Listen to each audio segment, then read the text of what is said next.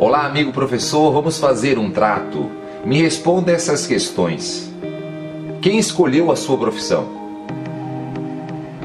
Pensou? Quantas horas por dia você é professor?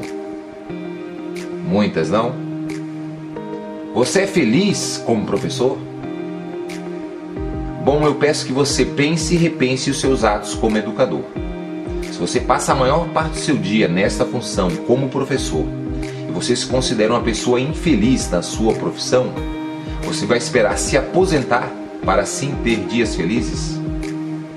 Eu sou o professor Marcelo, um apaixonado pela educação.